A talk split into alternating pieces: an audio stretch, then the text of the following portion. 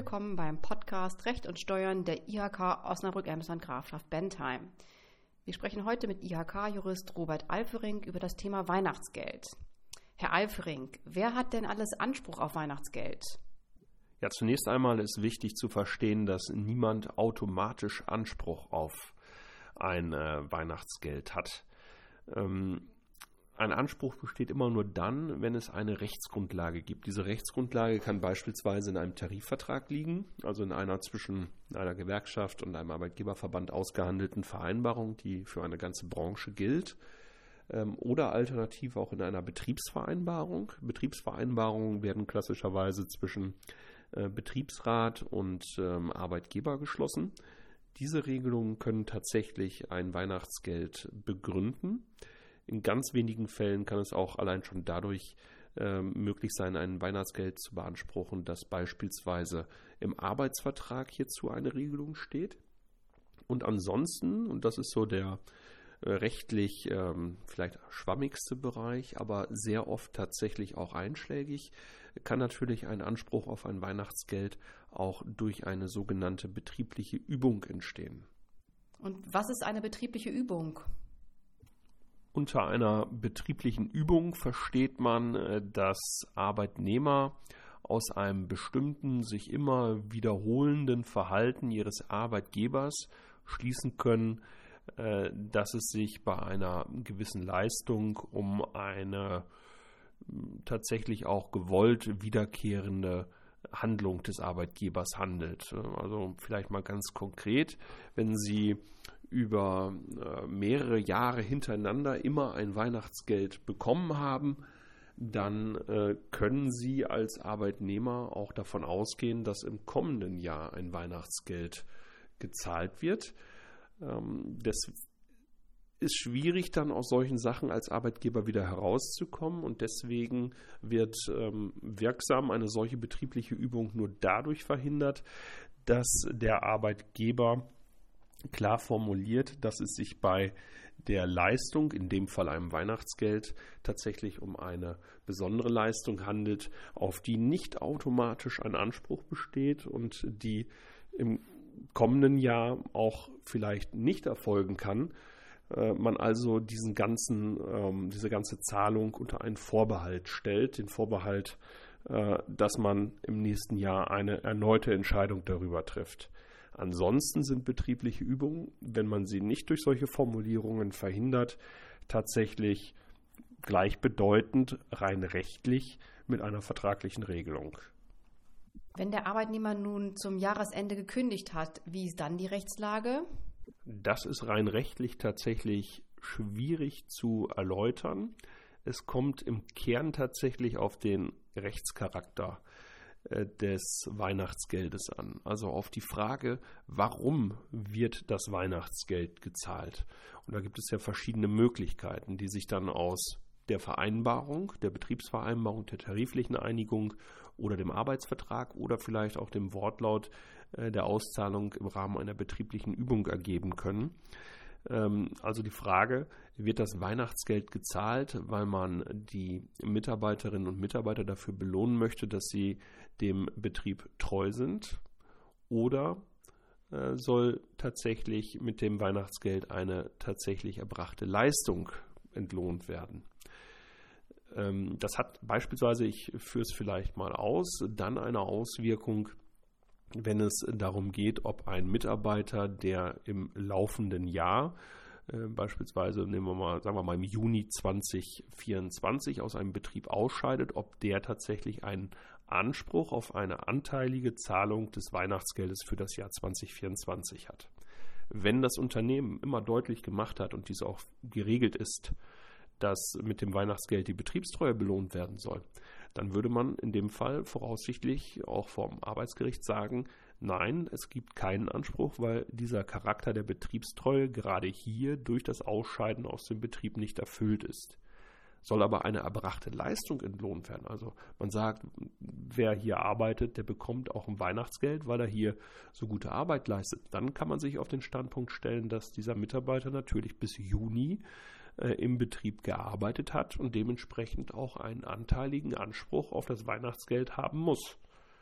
Und äh, da sehen wir schon, dass hier das Feld eröffnet ist für viele unterschiedliche Meinungen und gerade auch die Frage, wie sind bestimmte Formulierungen in Betriebsvereinbarungen, in tariflichen Einigungen und so weiter und so fort äh, tatsächlich zu verstehen. Viele Betriebe gehen deswegen auch dazu über, für bestimmte ähm, Leistungen Stichtage festzulegen. Also tatsächlich zu betonen, dass eine Betriebszugehörigkeit für einen Anspruch auf das Weihnachtsgeld beispielsweise auch am 1. Juli äh, noch bestehen muss äh, oder zumindest, ähm, wenn man keinen Stichtag macht, vielleicht eine, eine, eine Zeitspanne, in der derjenige be äh, beschäftigt sein muss, äh, dann festzulegen. Also dass eine, ein Anspruch auf ein Weihnachtsgeld beispielsweise nur besteht, wenn der Mitarbeiter oder die Mitarbeiterin äh, länger als sechs Monate im Betrieb beschäftigt ist. Das erleichtert tatsächlich dann auch die Rechtsfindung sehr. Schwierig wird es dann natürlich in den Fällen, in denen keine Regelung getroffen ist. Da könnte man natürlich jetzt überlegen, wie wie, äh, wie ist das in der Vergangenheit geregelt worden, aber auch da hilft meistens der Blick nach hinten nicht, weil wenn jetzt schon keine Regelung besteht, dann waren in der Vergangenheit wahrscheinlich auch keine Regelungen da, beziehungsweise man kann auch kein festes Muster erkennen. In solchen Fällen äh, wird in der Regel ein Mischcharakter angenommen, also ein Mischcharakter der äh, Leistung, dass man sowohl die Betriebstreue als auch die erbrachte Arbeitszeit leisten will. Und dann wird halt im Zweifel für den Arbeitnehmer oder die Arbeitnehmerin davon ausgegangen, in den meisten Fällen, es sei denn, es gibt gegenteilige Indizien, dass ein anteiliger Anspruch auf das Weihnachtsgeld besteht, auch wenn man äh, vor Ende äh, des Jahres aus dem Betrieb ausscheidet. Kann der Arbeitgeber eine Zahlung verweigern? Das kommt natürlich immer auf die Rechtsgrundlage der Zahlung eines Weihnachtsgeldes an.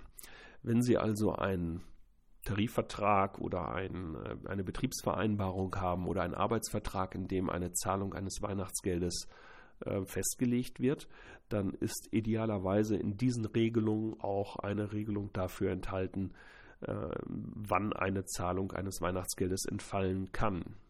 Und nur auf Basis dieser Regelungen kann der Arbeitgeber dann auch die Verweigerung begründen. Das heißt, äh, wenn in einem Tarifvertrag beispielsweise steht, oder in einer Betriebsvereinbarung, weil ich gar nicht so genau weiß, ob das in Tarifverträgen so detailliert geregelt ist. Aber wenn es in einer Betriebsvereinbarung beispielsweise steht, dass eine Auszahlung eines Weihnachtsgeldes verweigert werden kann, wenn entweder in der Person des ähm, Beschäftigten äh, besondere Punkte vorliegen, beispielsweise eine fristlose Kündigung ausgesprochen wurde, ähm, wegen eines Vergehens des äh, Beschäftigten, dann ist das denkbar, ähm, aber dann doch engen Grenzen gesetzt. Ähm, bei der betrieblichen Übung können Sie es tatsächlich nur dann verweigern, wenn Sie jedes Jahr immer wieder betont haben, dass es keinen generellen Anspruch auf die Zahlung gibt. Also immer wieder diesen Vorbehalt, den ich gerade schon erwähnt habe, geltend gemacht haben, dass äh, auch im nächsten Jahr neu entschieden werden muss, ob ein Weihnachtsgeld gezahlt wird. Aber ganz allgemein gilt, das, was vertraglich erst einmal geregelt ist, das gilt.